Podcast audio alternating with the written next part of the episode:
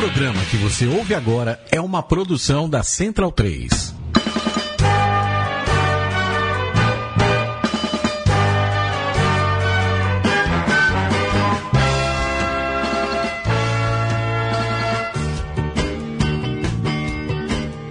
Bom dia a todos! Chegamos com a 15 edição do Mesoval, Mesoval do, do dia 3 de maio de 2016. Um Mesoval especial porque temos uma presença ilustre hoje aqui na mesa. Daqui a pouco eu apresento, porque você deve certamente estar se perguntando onde está Virgílio Neto e por que é Vitor Ramalho que está apresentando o programa. Eu digo, o Virgílio está nos Estados Unidos, é, acompanhando o Pentátulo Moderno, disse ele que é a nova paixão dele no momento. Então, bom dia, Leandriani. Tudo bem, é, Vitor Ramalho? Sabe que ele não contou pra ninguém, ele conta pra poucas pessoas, mas ele é faixa verde de judô, o, o Virga, Boa cor. e ele só compra a, a- a faixa dele ficar puída, ele gosta de comprar faixa nova, e ele só compra em, nos Estados Unidos. Ele não gosta das faixas aqui no Brasil. Então ele vai pra lá com um pretexto e volta com faixas novas. Compreendi, compreendi. Bom dia, Matias Pinto. O que, que você achou nesse final de semana da volta do rugby ao Pacaembu? Buenas, Vitor Ramalho. Eu não acompanhei muito, ele estava na Argentina, é, mas eu pude perceber o quanto o rugby cresceu por lá também, porque da- das primeiras vezes que eu fui, que eu fui, não se via tantas camisas do- dos clubes argentinos vendendo é, na- na- nas ruas. Você via muita camiseta dos Pumas, mas agora, não sei se é a convivência aqui com, com os rapazes do, do Mesoval, mas agora o meu olho estava mais atento para isso. Então, o rugby de clubes está muito forte na Argentina também. Bom, e falando em Pacaembu, portanto, vou apresentar nosso convidado que pode olhar para a nossa webcam, inclusive aqui. É ele, Marcelo Duó, a voz que embalou a sua transmissão, a transmissão que você que nos ouve agora pôde acompanhar no sábado, Brasil e Chile, direto do Pacaembu lá na Rede TV ao vivo. Marcelo narrou e Marcelo com quem, inclusive, tive o grande prazer de trabalhar por muito tempo comentando Rugby League. Fazemos Rugby League juntos lá no Sports Plus. Comentamos muito NRL. Bom dia, Marcelo. É um grande prazer tê-lo conosco aqui no Mesoval. Legal, Vitão. Obrigado pelo convite. Leandro, amigos aqui, todos aqui do Mesoval, pra galera que tá vendo aqui na nossa webcam. Poxa, foi uma experiência tão bacana. Você vê como é que nada na vida é, é de graça e nem por acaso, né? A gente trabalhou lá na Sky dois anos, né? Transmitindo Pouquinho- rugby. É, pouquinho mais até se bobear, né? Rugby League, eu não sabia o que era um try até começar as transmissões. E foi essa escola que me permitiu fazer, participar desse momento histórico tão bacana, né? Pela primeira vez, acho que um jogo da seleção brasileira na TV aberta, em todos os tempos, e eu ter o privilégio de transmitir os dois jogos, tanto com o do Uruguai como o do Chile. Uma experiência diferente, muito legal, e espero que não seja a última. Marcelo, o que, que você, você. A gente já tinha feito o jogo juntos Rugby League. É. Como você recebeu a, a notícia quando você descobriu que a Rede TV tinha, tinha comprado os direitos aí para transmitir o rugby sul- sul-americano, seleção brasileira, Rugby Union, né? Que eu sei que você, por tanto tempo conversando juntos nas voltas, nas madrugadas, que a gente fazia jogo de madrugada, uma da manhã, seis da manhã lá no Sports Plus. é, a gente comentava sobre os dois. Eu sei que você já gostava do Rugby Union, mas como é que foi essa sensação? Como é que você descobriu a transmissão? Então, a primeira, a gente ficou sabendo, já sabia bem antes, mas é aquela coisa, né? A gente, ah, vamos esperar confirmar, vamos esperar assinar e não sei o que. Vai se preparando aí. Então, dois meses antes eu já sabia que ia rolar, né? É, mas a primeir, o primeiro impacto, porque na TV é, é, eu sou visto lá como o cara dos outros esportes.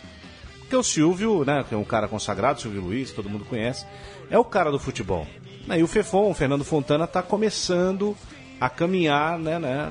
Ele não tem tanta experiência em, em outros esportes, está fazendo basquete agora. E aí, né, veio aquela pergunta do, ó, você já narrou rugby? Falei já, né? Nossa escola lá do Sports Plus e tal, mas é um pouco diferente, né, do que eu fiz. Então a primeira reação foi de medo, né? Porque poxa, é, primeiro TV aberta, né? Não é só pro cara que como- que acompanha vocês, por exemplo, né? Não é a mesma pessoa, é a minha mãe que vai assistir ao jogo, que não sabe por que, que a bola do, do rugby é oval e não redonda, né? É, então foi um desafio. Eu precisei, assistir, precisei assistir muito o jogo, porque as regras eram diferentes, a mecânica do jogo diferente do que a gente já tinha feito. Então, assim, deu, deu um medinho. É, Mas você- olha que, que quando eu ligo o microfone, o medinho vai embora, né? Mas deu um medinho. E você levantou umas bolas legais, né, Leandro? O primeiro lugar, né? É o desafio de passar o rugby na TV aberta, né?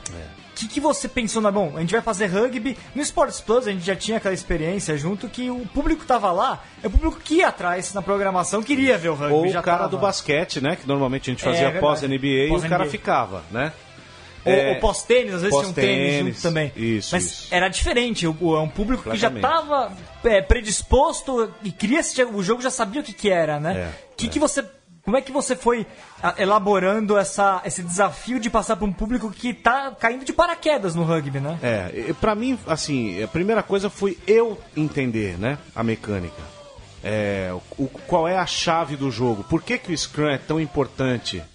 Eu não tinha essa dimensão, porque no Rugby League tem Scrum. cinco trás e acabou. Entendeu? É, é outra, é outro jogo. Então eu tive muita dificuldade de entender isso. O porquê, né, da, da perda da posse de bola, o que significa perder um Scrum num jogo.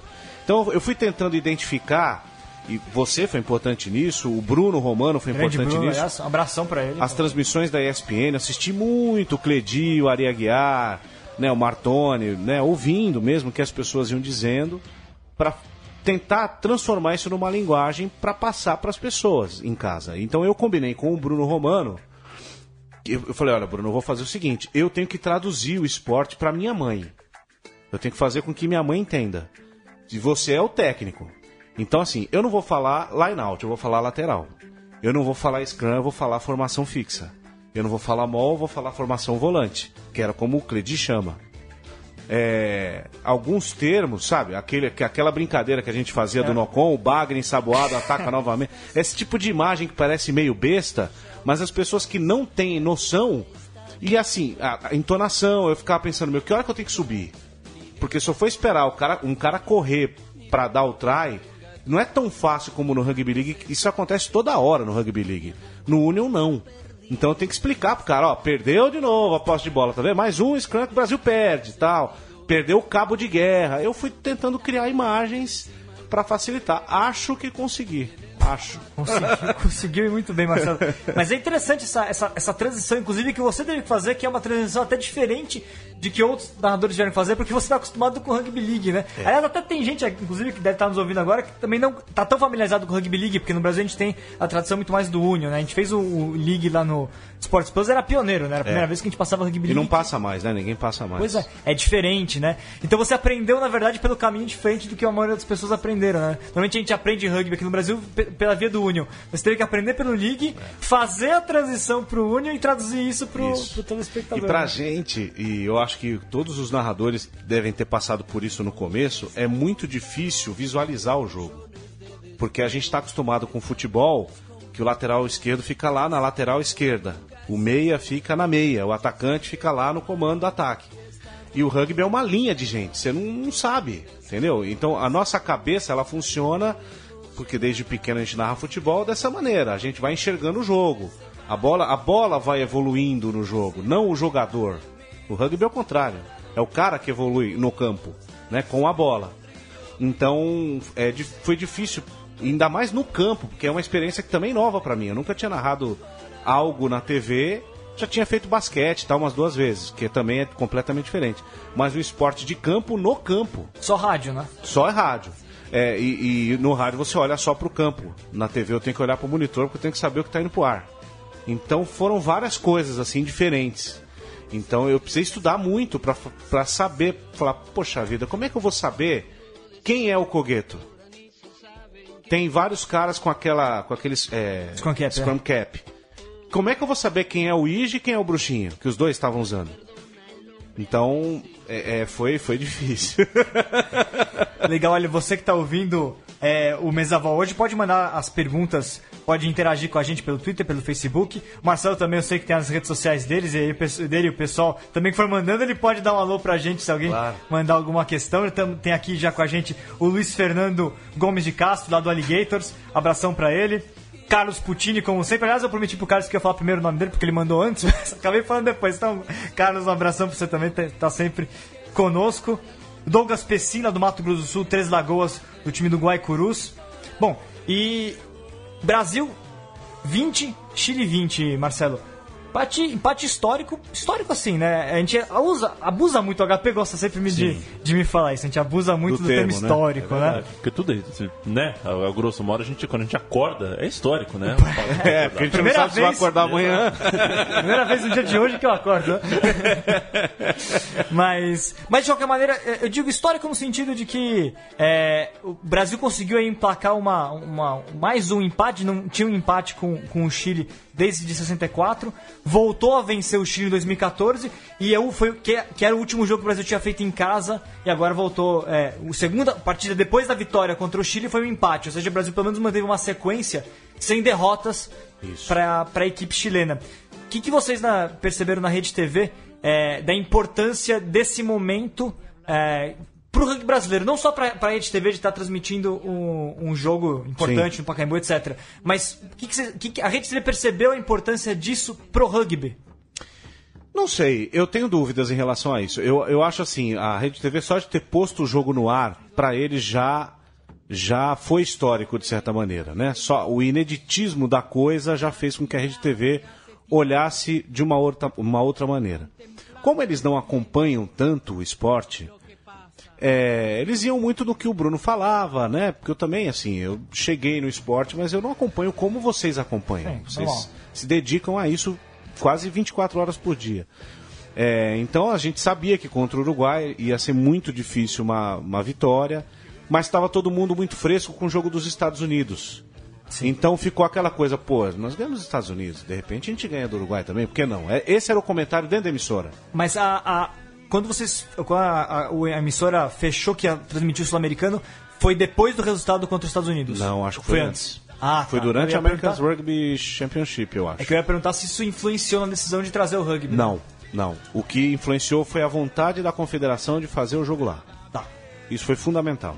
Como foi no NBB também. O NBB escolheu a Rede TV e a, a confederação também. Né? É, o jogo contra o Chile, a gente foi para a transmissão muito confiante. É, e aí com passar. E, é, quando, principalmente aquele primeiro tempo do Brasil com o Uruguai, que foi. Né, aquele, aqueles 29 a 0 deram um choque na gente também. Talvez tenha caído um pouco de audiência no meio do pessoal Com certeza. caiu, caiu no jogo e a sem gente saber. Né? pensou né? nisso, entendeu? Eu olhava pro Bruno e falava, meu, caramba, o cara que tá em casa, ele não vai entender que 29 a 0 é um placar dilatado, mas não é um 7 a 1 Sim. Entendeu? Bem longe disso. É diferente. E aí a gente tem que explicar. Então a gente passou o segundo tempo explicando isso, né, pro cara. E aí eu acabou o jogo, eu falei, Romano, e, e o Chile? Não, o Chile dá para ganhar. Beleza, o Chile dá pra ganhar, o cara é comentarista, vamos, vamos junto com ele, né? e ele manja. Eu fui acompanhando os treinamentos tal, né? De longe, vendo o trabalho dos meninos lá da reportagem, da TV. E aí quando chegou, a gente chegou no estádio, eu falei, Romano, e aí, meu? Ele, olha, o Chile é complicado. Falei, tá, mas é menos complicado do que o Uruguai, pô. De repente dá pra gente. Porque disso depende como é que a gente vai fazer a transmissão, entendeu, Vitor? Porque eu não. Eu, eu, fiquei tentado a dar uma de Galvão Bueno, entendeu? ah, olha só o Brasil, vamos lá e tal. Mandar um mas... try com muitos R's. É, não, falar assim, olha, vamos junto porque nós vamos ganhar o jogo.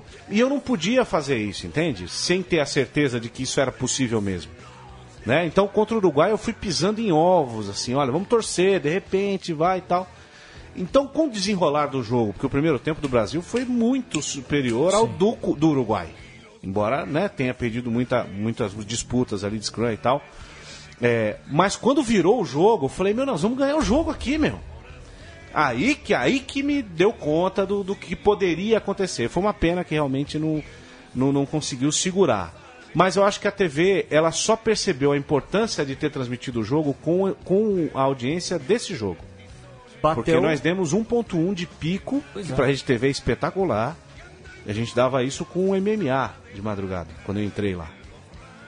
E 0,7 de média, que é mais que o dobro, dobro do que o NBB tem dado. O NBB deu 0,4. E é o que tem, nós 0,6 às vezes. Ah.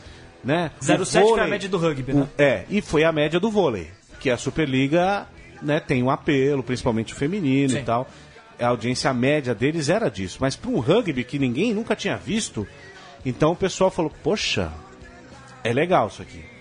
Só que a percepção que eles têm é que isso é devido ao fato de ser um esporte novo e seleção brasileira. Porque foi esse o mote que a gente levou para a transmissão. Vamos torcer pelo Brasil. Bom, Leandrão, vamos É, para o intervalo. Vamos nessa? É, vamos lá. O pessoal vai poder ouvir a narração do Marcelo, então, portanto. Seja, o Brasil não simplesmente se disse, ah, o Uruguai é melhor, a gente não conseguiu, não. Reconheceram, fizeram um segundo tempo melhor já entraram muito bem contra o Chile, pelo menos o que a gente está vendo agora. E o Felipe tá bem demais, hein? Rompedor, o número 13 do Brasil. Opa! Tá valendo. Cobrado um free kick rápido aqui pelo tanque. Outra vez do outro lado é o Buda. Formação de Huck rapidamente aqui, limpa aqui pelo Lucas Tanque. Vai escapando o Buda lá pro lado esquerdo. Perto do seu trai a seleção brasileira. Tanque pro meio. Marcadaço, Nick. Insiste o Brasil, tá um passo da linha fatal. Tanque, a pressão é grande em cima dele. Limpou rápido, deixou no Bruxinho.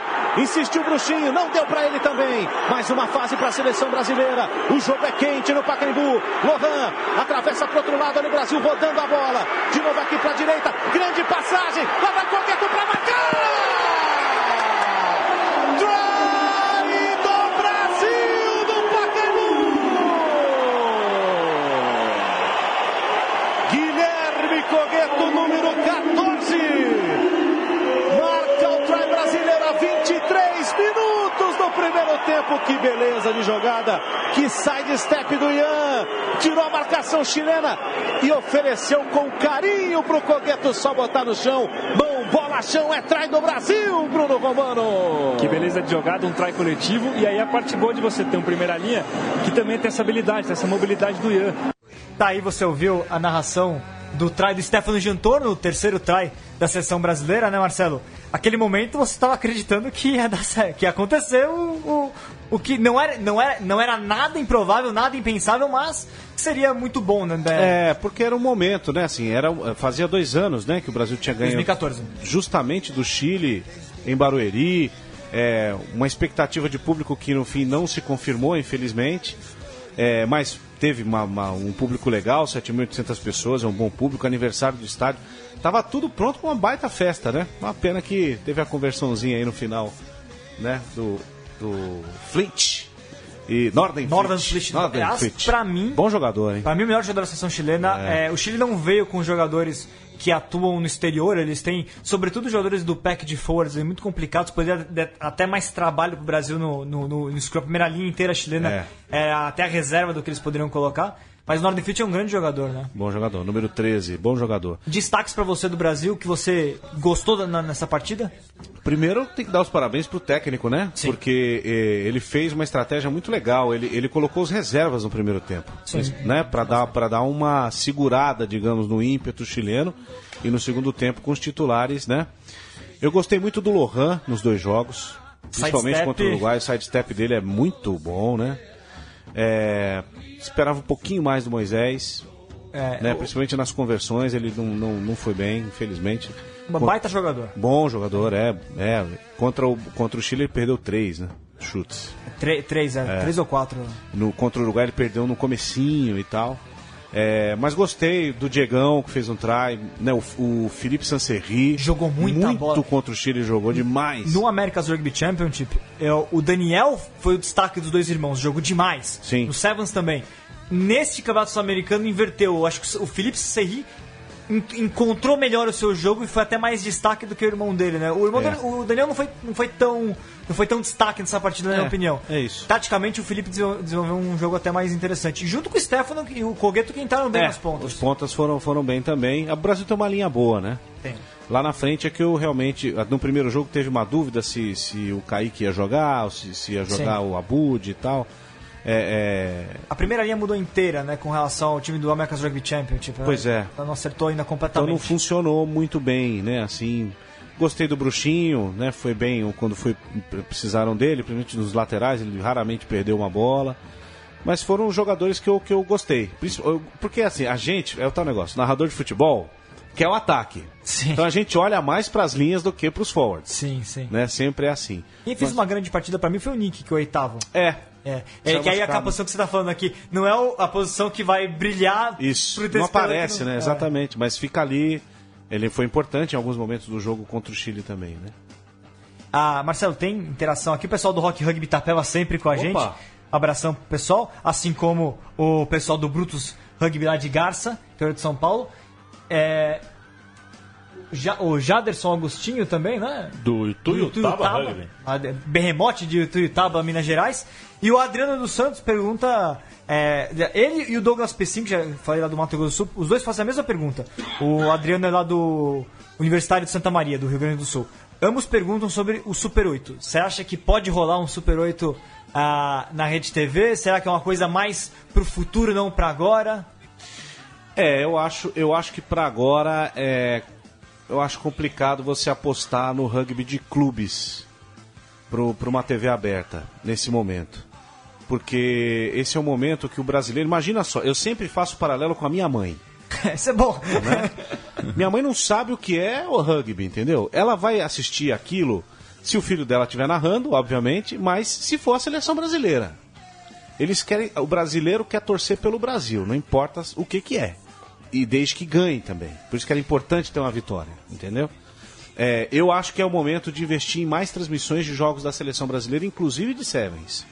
Porque são jogos que têm mais a cara de televisão. Feminino talvez também, é, sobretudo. São não. mais elétricos os jogos, né? Meio aquilo que a gente fazia na, no Rugby League e tal. É, para depois você começar a expandir pro, pro, pro clube, entendeu? Seja brasileiro ou seja do exterior. Porque o brasileiro não tem ideia da importância dos grandes clubes de rugby do mundo. E se, se hoje a gente tem uma textura de clubes passando em televisão aberta, mas principalmente fechado de outros esportes, isso se deve a um trabalho que começou há algum tempo atrás. vou dar, sei lá, o exemplo do vôlei, por exemplo. É, quando começou a passar na TV, passava a seleção brasileira. Né? Antes de você penetrar nessa parte de clube, nessa coisa do calendário orgânico e tudo mais, uma, uma iniciação precisa acontecer de alguma forma.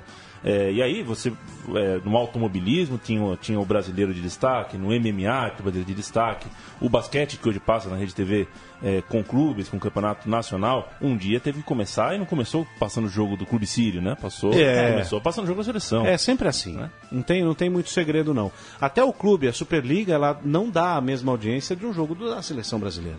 Porque as pessoas não reconhecem. A hora o Rio tá no Rio, a hora a Uberlândia tá muda muito, entendeu? Então ninguém cria um vínculo. Mas com a seleção todo mundo tem vínculo. É, você falou, falando do clube, falando de NBB, o Flamengo tem um time da NBB. Aliás, teve jogo nesse final de semana e o rugby Isso. superou o Flamengo, portanto, né? Pois é, é... Que, que, era um clube que tava to... não tinha passado o jogo do Flamengo ainda na rede Isso na que eu ia perguntar. TV. Todo mundo estava esperando uma boa audiência. Com transmissão em loco, em Mogi, playoff, semifinal do, do NBB, entendeu? Todo mundo esperava uma, uma, uma grande audiência. E, mas é aquilo, né? O NBB é, é, é, maravilhoso, eu adoro transmitir basquete, é um dos meus esportes favoritos. Mas ele também sofre com esse problema, entendeu? É, a nação rubro-negra, ela tá ligada no futebol. O público do basquete é o público do basquete, entendeu? E o rugby, por ser novo, ele pode pegar uma galera que tava aí de bobeira, entendeu? Você puxa essa, é, essa questão do, do Flamengo, Marcelo. É, muito se discutia um tempo atrás no rugby se talvez a parte, se o rugby chegasse nos grandes clubes de futebol, se isso seria algo, algo importante para a população do rugby, né? O Corinthians tem um time agora de rugby que está no início, na verdade, de um projeto, está na terceira divisão do Campeonato Paulista. Uh, mas também não tem o mesmo apoio institucional né, que, que um Flamengo da NBB tem, muito longe disso. Isso mesmo. É, você acha que é um caminho ou o rugby, na verdade, não necessariamente precisa disso? Porque a gente viu que o Flamengo no NBB pode ser que. É, será que ele realmente fez a diferença por ser Flamengo ou não? É, ou é realmente não. o público do basquete que está lá eu... e não faz tanta diferença assim ter o clube do futebol? É, eu acho. O NBB eu acho que é bem isso. É o público do basquete que curte o basquete e, e entendeu? E assiste por causa disso. Assistiria se fosse outro time de basquete. É o cara que assiste NBA. Eu acho assim, é, eu sou, eu, meu pensamento vai muito com o presidente da, federa, da confederação, o Sami. Uhum. O rugby ele tem que estar tá na escola. Porque ele estando na escola, ele vai botar na cabeça do moleque que ele tem que saber, ele tem que procurar onde está o rugby, que time torcer, né? O que assistir. E aí você cria um público de baixo para cima. Porque a televisão aberta, eu acho que a fechada não, a fechada tem espaço para fazer, porque TV fechada o cara vai atrás. Mas na TV aberta, para mim, a mãe, né? É, a não ser que o Brasil comece a ganhar tudo, se um dia seja campeão do mundo de rugby, é, eu acho difícil você incutir essa cultura de baixo para cima nas pessoas. Ah, põe o jogo do Corinthians na preliminar em, em Itaquera. Os caras do futebol vão ficar loucos, que eles vão arrebentar o campo. Teve gente no Palmeiras que achou ruim o jogo que teve lá. É, o Scrum deu Porque uma... o Scrum arrebentou com o campo que já era ruim. Na verdade, o campo já estava ruim, né? É, então cria uma resistência. Eu acho que é de baixo para cima. Você cria um público com a molecada que facilmente vai adorar esse jogo, que tendo aula disso na sua escola, né, média tal, e aí você faz o público crescer naturalmente e eles vão pedir essa demanda, né? Matias e Leandro, se o rugby tivesse nos seus clubes de coração do futebol, que aliás, os clubes de cada um de vocês já tiveram rugby, eu já vou teve. informando. Eu, eu tenho as fotos, inclusive.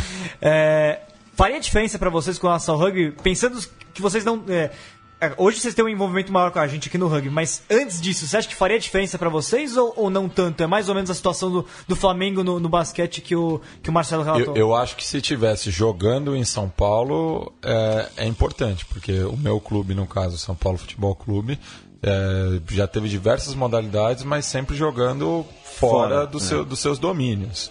Aí realmente fica difícil seguir a, a equipe, mas se o São Paulo tivesse uma equipe de rugby, com certeza eu prestigiaria. E, e daí pensar em estratégias né, de divulgação. O, a própria equipe do, do futebol feminino do São Paulo nos anos 90 lotava o Ícaro de Castro lá no Ibirapuera. Da Ceci, né? É. É isso mesmo. O Corinthians ele vai abrir um time de basquete. Palmeiras teve e fechou, né, agora? Pois é, o Corinthians quer abrir. Quando tinha, o ginásio do Parque São Jorge era lotado. Mas eu não sei se isso, se isso se reverte em audiência de televisão aberta, entendeu? Para você sustentar isso. Eu, é, aí, é, essa é a minha dúvida, não tenho certeza, isso é uma dúvida. Leandrão, então, e, e- e o palestra? Ah, então, você bem sabe que frequentei muito é, é, o, o basquete do Palmeiras enquanto o Palmeiras tinha um time de basquete profissional e acho que faria diferença, faria diferença na minha formação específica, mas no, no grosso das pessoas acho que não. No Brasil, acho que isso é uma deficiência nossa. A gente está às portas de uma Olimpíada e a gente vai relembrar e vai rediscutir isso bastante. A gente tem países como exemplo aí, sei lá, vou falar de Grécia, de Turquia, Nossa, de né? Portugal. É, países que, que o torcedor do clube vive o clube Em qualquer modalidade. Seis modalidades. Ah, o Masculino e feminino. Marcelão fez é, Euroliga de basquete, Sim, Panathinaikos, Galatasaray. Nossa senhora. É, e, e isso, E aqui a gente não tem. E, e isso é uma coisa também, novamente, voltando à Argentina, né? É, o, a- a- aqui a gente não tem essa afiliação clubística. A gente não se sente pertencente ao clube. É verdade. O, o- a modalidade de sócio-torcedor é, é- é mentirosa. A gente não é sócio. Não, é uma A relação gente- de consumo é, só. A gente é um consumidor com, com, com algumas preferências, é um, um consumidor preferencial. Mas não é sócio do clube, a gente não, não tem acesso ao clube. Isso. É, então acho que isso falta não só para o futebol, mas para outras modalidades também. Se a pessoa se sente pertencente àquilo, ela vai cuidar com muito mais carinho, ela vai seguir em qual modalidade o clube for jogar. Ela vive o clube. É. Bom, falando de seleção, falando de clubes, hora de falarmos então do side, com entrarmos com o sidestep do HP, né, Leandro? Bora nós, vamos lá. Fala galera, aqui é o HP para mais um Sidestep no Mesoval do programa da Central 3 e hoje vamos falar um pouco sobre o jogo Brasil e Chile que aconteceu nesse último sábado, segunda partida pelo Sul-Americano, o Brasil acabou empatando, mas é, deixar o, é, o, o rugby pro Victor, vamos falar do que teve de fora das quatro linhas mais uma vez. Depois de mais de dois meses de espera aí, o Virga pode finalmente parar com a sua contagem, estava em quase 60 dias, né, Virga? É, a CBRU está disponibilizando para venda as camisas da seleção brasileira. Começou com uma ação na porta do estádio ali, uma lojinha com, com 400 camisas que foram embora rapidamente. E em breve ela vai lançar também é, o e-commerce para você comprar online e ser vendido para todo o Brasil. A gente viu aqui no portal do Rugby muita gente reclamando do preço, mas eu acho que é mercado. É uma coisa, a camisa do All Blacks é, que se fabricam milhões, custa 150. O Brasil deve fabricar umas 10 mil unidades, custa 180. Eu não acho, eu acho um valor um pouco alto, mas não acho absurdo do ponto de vista de mercado, custos de produção, enfim. Mas nem tudo foram flores, né? É, no mesmo dia da- do lançamento da camisa, a gente viu alguns protestos aí, algumas manifestações. Verdade, no, no Facebook pedindo pela inclusão da mulher no uma maior inclusão da mulher no rugby, né? Ver algumas jogadoras da seleção é, part, puseram na capa das suas páginas, enfim aparentemente estava relacionado com o tema das camisas. Alguém, algumas falaram que, algumas pessoas falaram que os homens têm um jogo de camisa por partida, enquanto o Brasil tá com a, feminino está com a mesma camisa desde fevereiro. A gente ainda não conseguiu apurar esses fatos, né? Mas o, a verdade é uma só, né? O, o não só o rugby, mas o esporte, ele é muito machista. A gente já falou isso aqui no Mesoval, já escrevemos artigos artigos sobre isso e infelizmente o rugby ainda não, não se distanciou disso. O rugby ainda não mostrou o quanto ele pode ser diferente, o quanto ele pode ser inclusivo. Eu acho que mais do que a falta de camisa para a seleção feminina ou, ou modelos femininos à venda, eu acho que preocupa muito mais é, o Super Sevens, por informações que a gente teve é, de bastidores, parece que uma etapa do circuito feminino já foi cancelada. É, não tem, as equipes ainda nem têm garantias que o campeonato vai ser realizado, não tem regulamento, não tem nada colocando em risco a principal competição, às vezes a única competição de alto nível de vários clubes é, de rugby feminino. Então, é, isso eu acho que é um, um ponto muito mais importante, tem que ser observado muito mais de perto do que a, a, a venda de camisas é, femininas, a disponibilidade de camisas para a seleção. Óbvio, as, a nossa seleção feminina tem que ser muito valorizada, afinal são elas que levam o nosso nome para o mundo afora, disputando o Mundial e várias etapas do circuito feminino. Vamos dar mais atenção para a mulherada aí, CBRU. Principalmente no rugby, mas também vamos colocar, deixar as mulheres. Não vamos deixar as mulheres descamisadas. É isso? Comenta o que, você, que vocês acharam aí, o que vocês acham desse tema. Que, que é, e deixa sua opinião aí. Valeu. Legal, HP, voltando a com mais um sidestep. Marcelo, o HP tocou num ponto importante do esporte feminino, né? Muito. No esporte, ele foi, foi muito bem, é isso mesmo. Eu lembro que recentemente a gente teve uma polêmica no hockey. É, eu, no rock, é, hockey olímpico, porque a, as meninas fizeram um protesto público, inclusive, porque tinha muito mais investimento no masculino que vai disputar os jogos do que no delas, que não conseguiu a vaga por isso, por não ter investimento. É a reclamação delas. Mas isso é a mais pura verdade, né? Porque se você vê por que, que o vôlei feminino no Brasil dá audiência e, e, e, e faz sucesso. É porque elas jogam bem? É porque elas jogam bem, mas reparem no uniforme. É machismo, cara. É. Entendeu? É, é, a verdade do brasileiro. O esporte é um reflexo da vida brasileira. A sociedade brasileira ainda é muito machista melhorou muito. Mas Sim. o esporte precisa se abrir para isso em todos os sentidos, não só o rugby, né? E você acha que o, o rugby feminino, a seleção brasileira feminina, por tudo aquilo que ela representa, será que teria espaço num futuro próximo aí na até mesmo na TV aberta, já que ela tem uma posição inclusive até superior à masculina em termos de resultados? Né? Isso, né? então, isso é fundamental. Eu acho que isso é um por ser uma modalidade que tem mais a cara da televisão, por ser com mulheres e por ser uma seleção que ganha né? Sim. Eu acho que teria. Eu acho se eu fosse presidente da CBRU, eu tentaria, logo depois dessa série de Union aí que está passando Sim. na rede TV, tentar encaixar. Porque eu acho que faria muito sucesso. Sinceramente. Porque o brasileiro gosta de ganhar, o brasileiro não gosta de esporte. Bom, e vamos falar então falando em, em, sessão, em brasileiro ganhar, vamos mostrar então mais um trailando, vamos pro intervalo, mais um traizinho aí. Aliás, e o, o WhatsApp voltou, hein? O WhatsApp voltou, pronto, olha, podem mandar mensagem. aqui praticamente no meio do seu campo de defesa. Olha o tanque, olha o Lucas Duque aí, tentando surpreender. Tentou o sidestep ali, saiu, escapou legal. Bola perto da linha de 22 no ataque brasileiro. Boa do Bilks, boa bola do Bilks. Tenta avançar a seleção brasileira. Bilks limpa, o Huck outra vez. Já está pressionado, toma o teco. Vem um montinho em cima dele. Cadê a bola? Sumiu no meio dos grandalhões. Atenção total por ali. Vem Robert Tenório acabou cometendo a penalidade. O Kessler E a bola pertence à seleção brasileira. A arbitragem marca ali o free kick, já dado, já cobrado. Olha o Moisés, olha o Brasil, olha o Brasil, é trai do Brasil! Trai da seleção tupi no Allianz Parque aos 18 minutos do segundo tempo.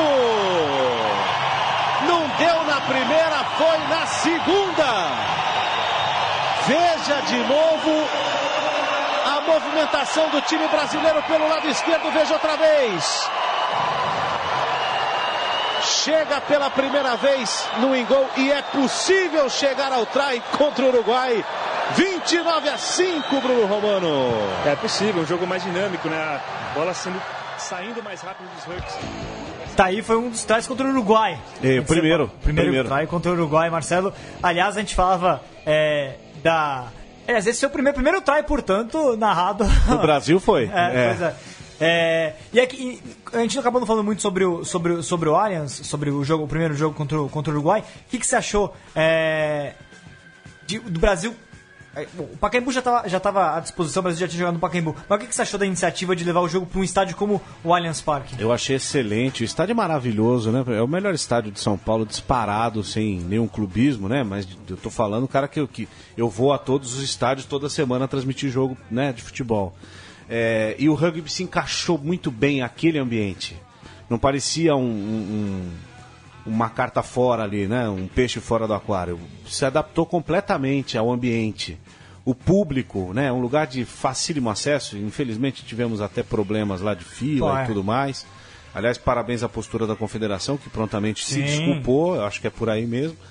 É, mas eu achei o, o evento, tirando essa parte, muito bem organizado, muito redondo. É, achei que encaixou, sabe, a imagem ali. Pod- Poderia ser uma casa legal para a seleção brasileira de rugby ali. Eu faço a pergunta porque até, até o ano passado, antes do Brasil jogar pela primeira vez no Pacaembu, a gente discutia muito é, por que, que o público não era aquilo que, tal- que talvez a gente esperasse, que talvez pudesse ser quando o Brasil jogava sobretudo em Barueri. Né? O estádio lá é legal, mas era longe, então o pessoal não ia. Será que faltava engajamento? Será que não faltava engajamento? Qual era o problema?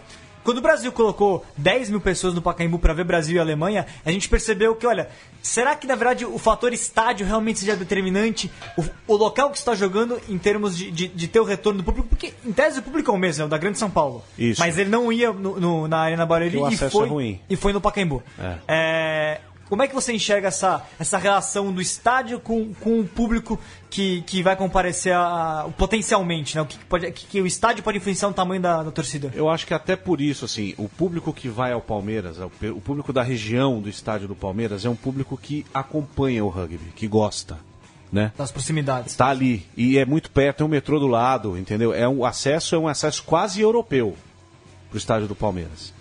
O Pacaembu ele é até a página 2. É, mas é muito bom, hein? É, é muito bom, é o melhor estádio para ver jogo. É, é- Mas você vê que foi de graça o jogo e nós tivemos um pouco menos de público, se não me falha a memória. É, é, foi uma diferença de 300 pessoas mais ou menos. Pois é, mas né? E no, no Allianz Parque, se tivéssemos, se tudo tivesse, tivesse mais cinco bilheteiros, Sim. teria muito mais gente.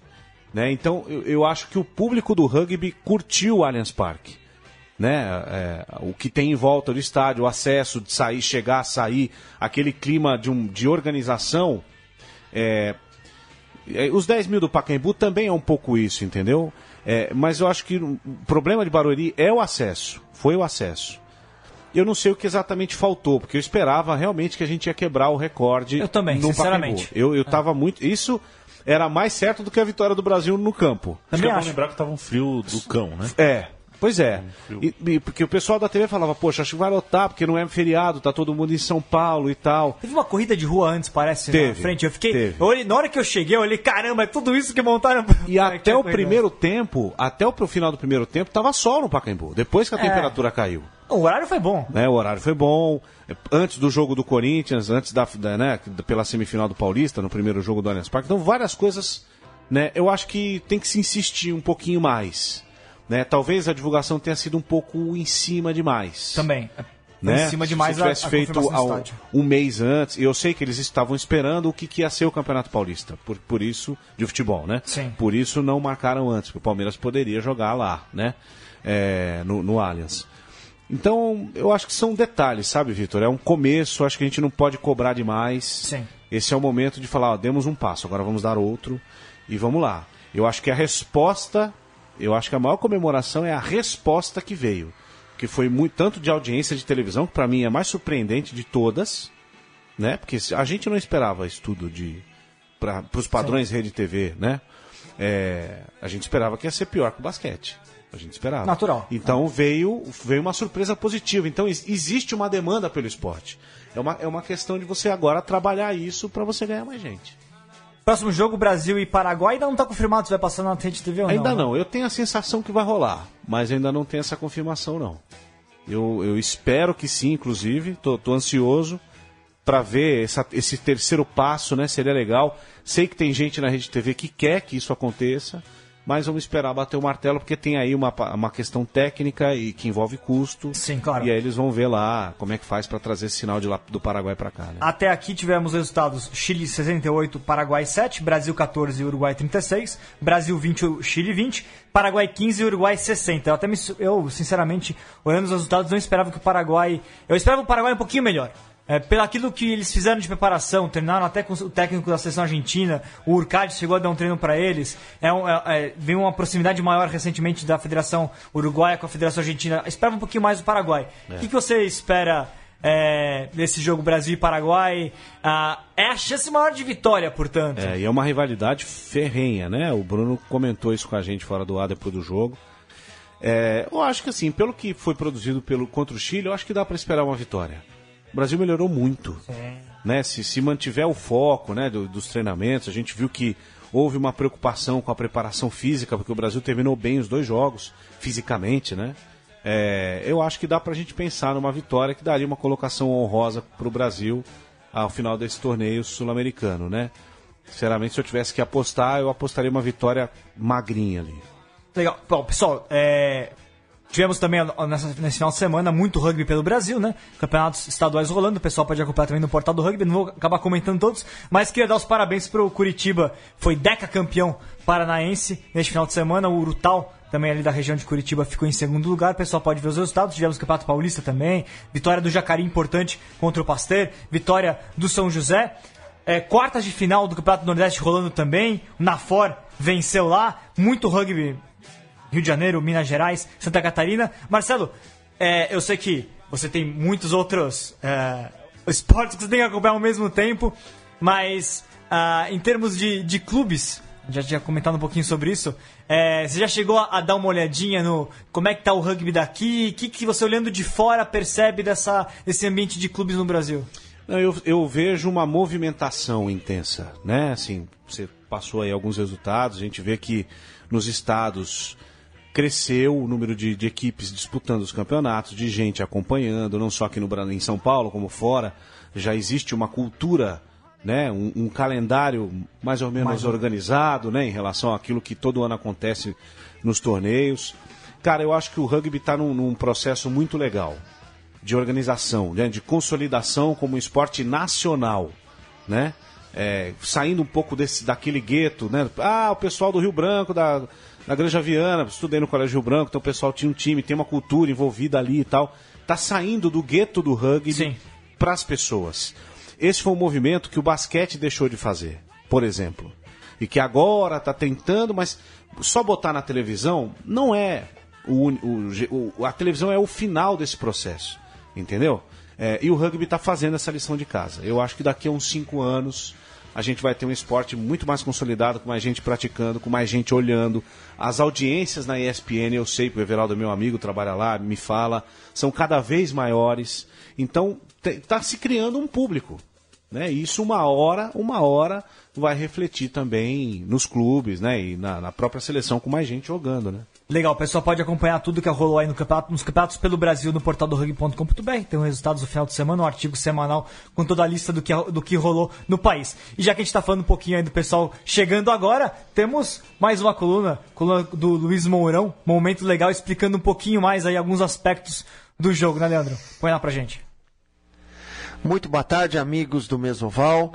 Iniciamos nesse instante mais um momento legal, trazendo para vocês aspectos da arbitragem, condições do jogo, especialmente leis do jogo.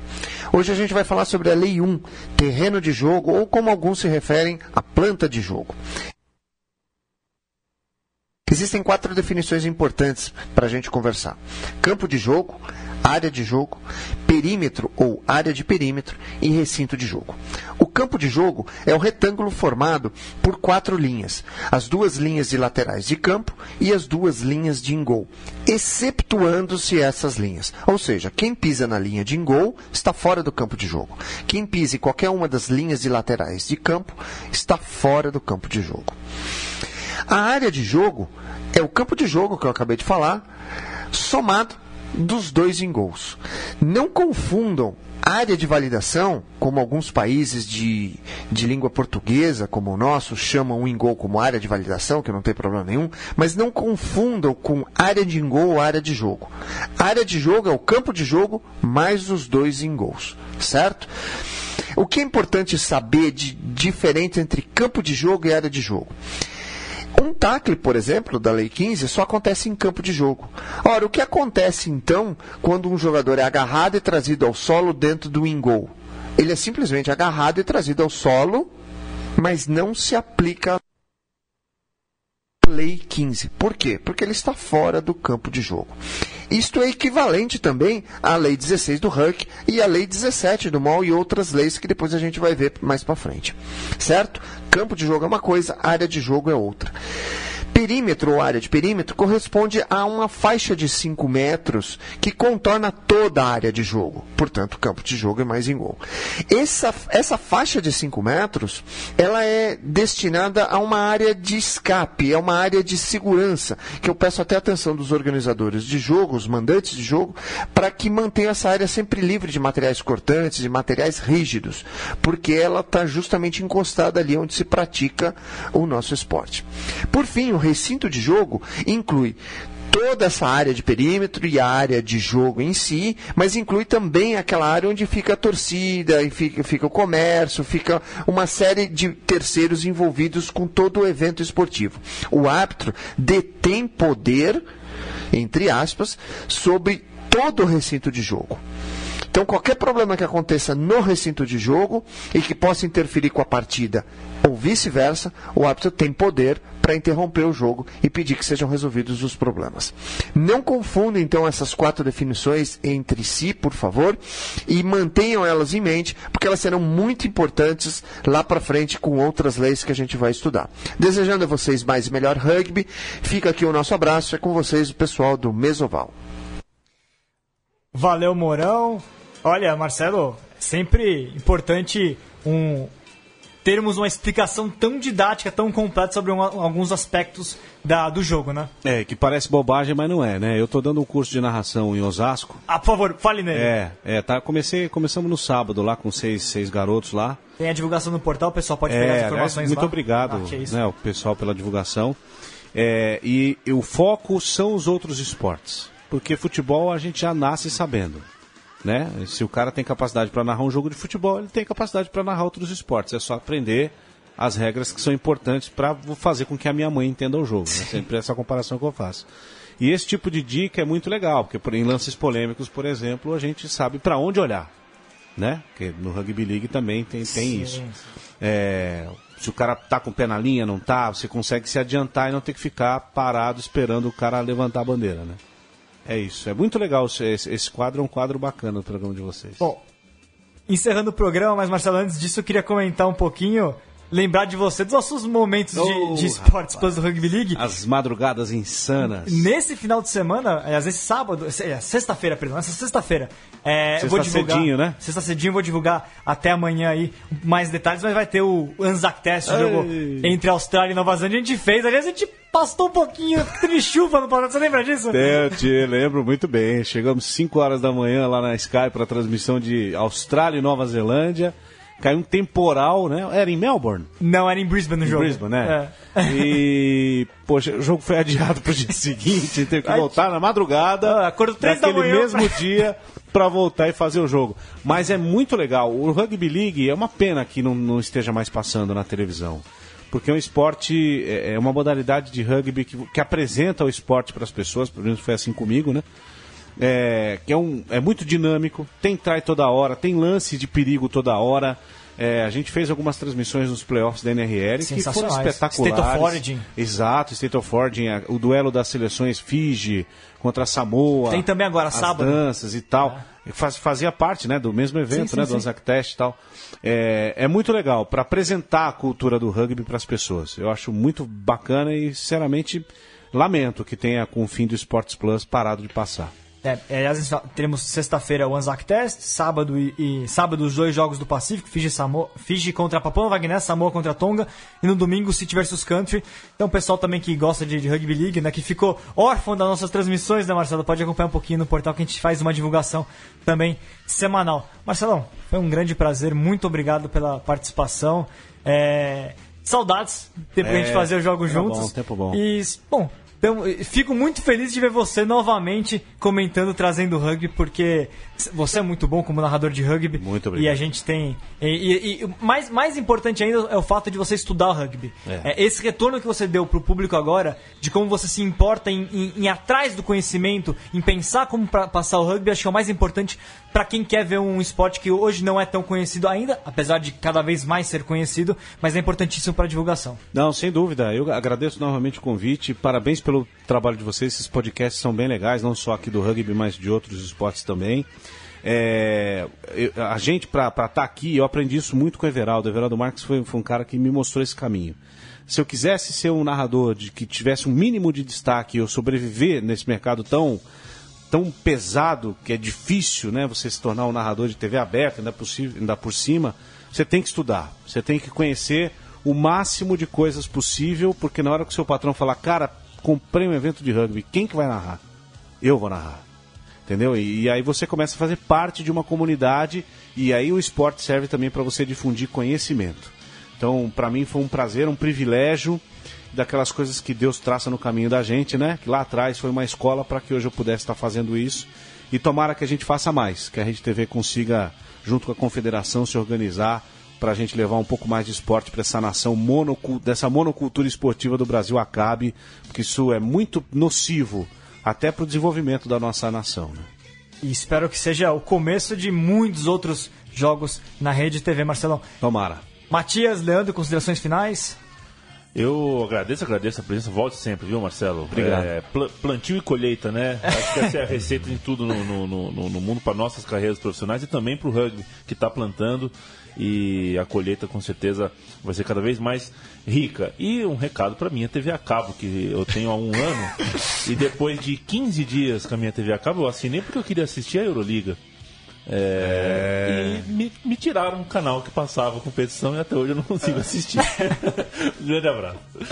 É, novamente, obrigado é, por, por abrir o microfone pra gente, Victor. É, mas principalmente o, o fone aqui, escutando a conversa, é muito bacana a presença do Marcelo falando para além do rugby, né?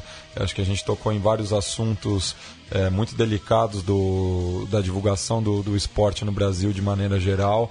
Então é sempre bom estar de ouvidos atentos e espero que os ouvintes do Mesoval tenham aproveitado.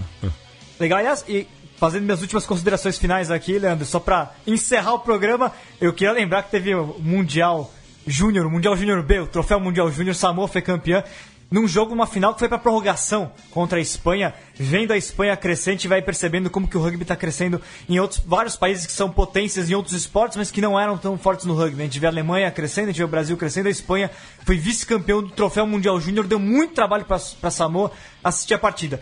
E também muito bom ver finalmente os, os, Jaguares da Argentina voltando a vencer no Super Rugby. Vitória contundente, 73 a 27 sobre os Kings da África do Sul. Era um jejum incômodo aí dos do Jaguares de, de, vitórias, mas a equipe que entrou neste ano no Super Rugby vai reencontrando o caminho. É muito bom ver uh, uh, os Jaguares fazendo esse. voltando a ter sucesso para que a competição, para que o, o negócio Jaguares cresça dentro do rugby argentino. Então fica essa última consideração também. E semana que vem teremos mais repercussão aí do sul-americano, Brasil e, Argent... e Brasil e contra o Paraguai. Já vamos projetar também a sequência. O Sevens brasileiro vai voltar a campo nos próximos nas próximas semanas, então tem muita coisa ainda para falar neste mês de maio. Obrigado, Leandro, obrigado, Marcelo, obrigado, Matias. Até a próxima.